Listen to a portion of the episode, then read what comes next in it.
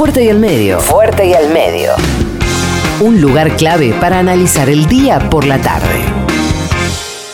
Se cumplió un mes de, cuarentena, un mes y unos días de cuarentena, y es momento de hacer algún, trazar algún tipo de balance, ¿no? Sobre este mes en el que literalmente vivimos a resguardo de un peligro.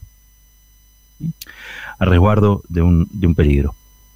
Y la verdad es que uno que generalmente supone que un rasgo característico de los que vivimos en la Argentina es, la, indisciplina. Imaginé que iba, imaginé que esto iba a ser peor, digamos. ¿no? La verdad es que, por el contrario, salió bastante bien, está saliendo bastante bien. Y es un esfuerzo que estamos haciendo de gran, pero de gran magnitud y de gran trascendencia los argentinos y las argentinas para, para poder combatir la, la pandemia.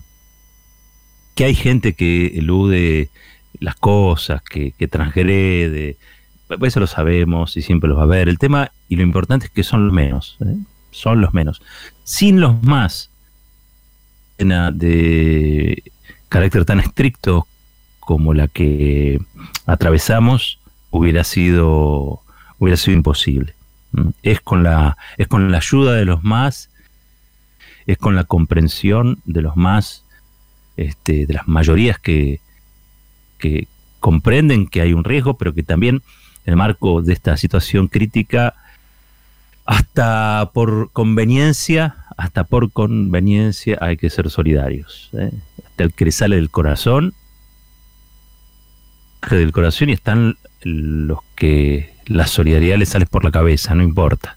Sea por la cabeza, sea por el corazón, lo importante en este contexto es que el, el, otro es quien me cuide y yo cuido al otro. No hay muchas más vueltas en ese sentido y creo que eso explica en buena medida lo que, lo que viene ocurriendo. Ahora vamos a entrar en otra etapa de la cuarentena, eso es una obviedad. Yo lo escuchaba a Axel Kisilov diciendo que en realidad se va a hacer más estricto, se va a endurecer. Es probable que haya un endurecimiento este, en los controles de aquellos grupos que son de riesgo, de aquellos grupos, por supuesto, que no están exceptuados, de aquellos grupos que eh, no, están comprendidos dentro de los rubros esenciales de la, de la economía. Eh, las clases no van a volver y eso ya de por sí marca una muy estricta este, cuarentena. Pero eso se va a dar a la par, se va a dar a la par de este, cierta flexibilización en otros rubros que son los exceptuados, eh, que hoy son 11 rubros más de los que había la semana pasada, y que esto tiene que ver, por supuesto, con el resultado obtenido por la por la cuarentena. O sea, el resultado, mm, el de que describen como el achatamiento de la curva. No tenemos hoy un pico donde tengamos que lamentar este, que el sistema de salud esté colapsado. De hecho, lo que se logró en este mes y, y poquitos días es precisamente que toda la demanda no fuera junta, que toda la demanda por el coronavirus no fuera junta al sistema de salud que podría haber sido superado en cuanto a sus posibilidades de, dar, respuestas, este, porque a veces, bueno, en, el exceso de, la demanda y de cuatro años de macrismo, cuatro años de neoliberalismo y cuatro años de ajuste, el sistema de salud no estaba en las mejores condiciones. Hoy podemos decir, un mes después, que logramos darle tiempo al sistema para que se regenerara, para que se incrementaran las camas, para que hubiese nuevos respiradores. Eh, la verdad es que en un mes se acondicionó y se regeneró un sistema muy golpeado y hoy está en condiciones por lo menos de absorber un pico mediano. Y eso es muy importante, pues lo logramos entre todas y, entre todos. También se logró con, este mes de, cuarentena estricta la pedagogía necesaria para que todos entendamos que hay que lavarse las manos, que hay que tomar distancia del otro, distancia física, ¿no? del otro, eh, y que ahora hay que usar barbijos, y todo eso contribuye, por supuesto, a que el virus no, circule, y son hasta las vacunas más efectivas que hay en relación a su no propagación.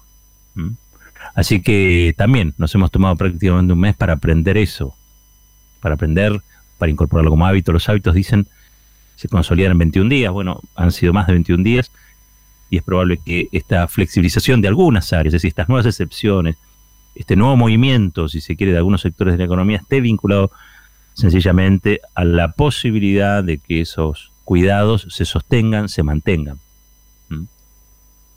Y pasar a otra fase donde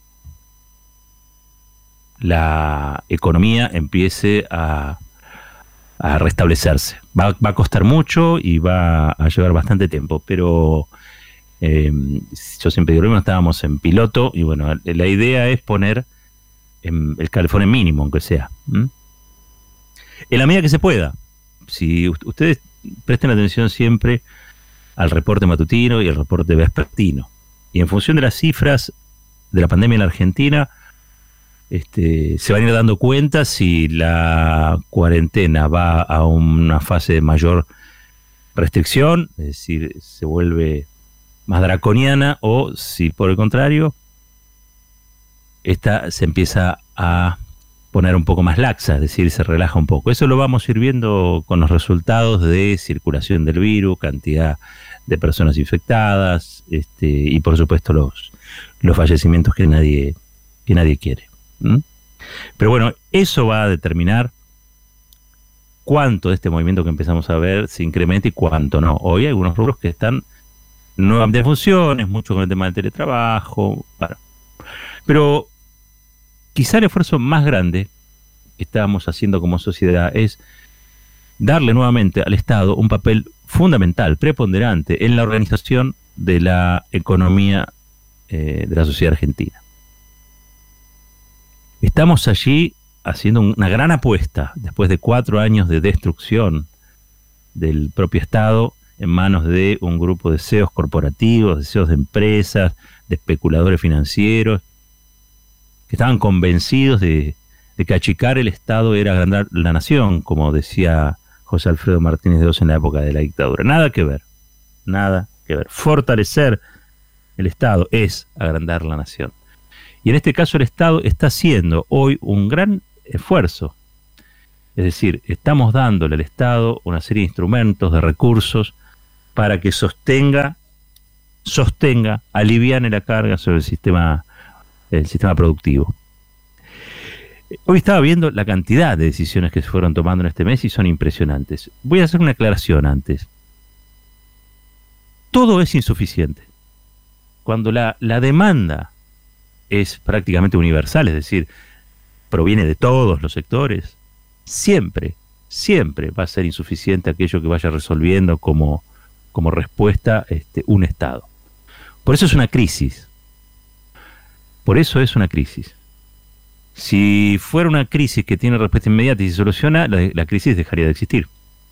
Si una crisis se prolonga en el tiempo, es precisamente pues una crisis, y a las crisis generalmente se las ataca de distinto modo, hasta que se resuelven, pero se resuelven en el tiempo.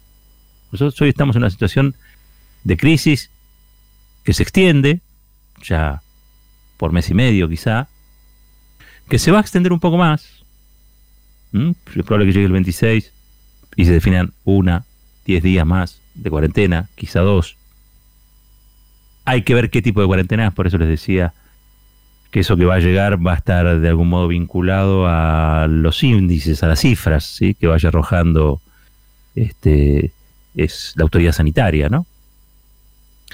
Pero decía, en una crisis eh, siempre tenemos el problema de la frazada corta. ¿A quién hay que ayudar primero? ¿A las grandes empresas que emplean muchos trabajadores? ¿A las pequeñas y medianas que pueden emplear menos trabajadores por unidad, pero que en, en lo general aportan 7 de cada 10 empleos en la Argentina? ¿A quién se le debe ir a dar la plata urgente los recursos urgentes, a los que tienen la posibilidad de algún rebusque, algún ahorro, o aquel que vivía el día a día sin ahorrar, eso que se denomina economía informal, es una manera bastante bastarda de llamar a los excluidos, de llamar a la pobreza, que que se construye, porque así como se construye la riqueza, también se construye la pobreza. Esta sociedad, una gran parte de esta sociedad, para ser correctos, aceptó convivir con índices de pobreza e indigencia vergonzosos. Una gran parte de la sociedad aceptó que el trabajo en relación de dependencia era prácticamente convertirse en un privilegiado y que hay un 40%, 40% de la clase trabajadora argentina que trabaja por fuera de los convenios colectivos, por fuera de las leyes, sin derechos, sin CBU siquiera. ¿Mm? Eso ahora lo estamos viendo con total crudeza. Entonces digo, las demandas son universales, porque están jodidos unos y están jodidos los otros, pero ¿cómo se administra?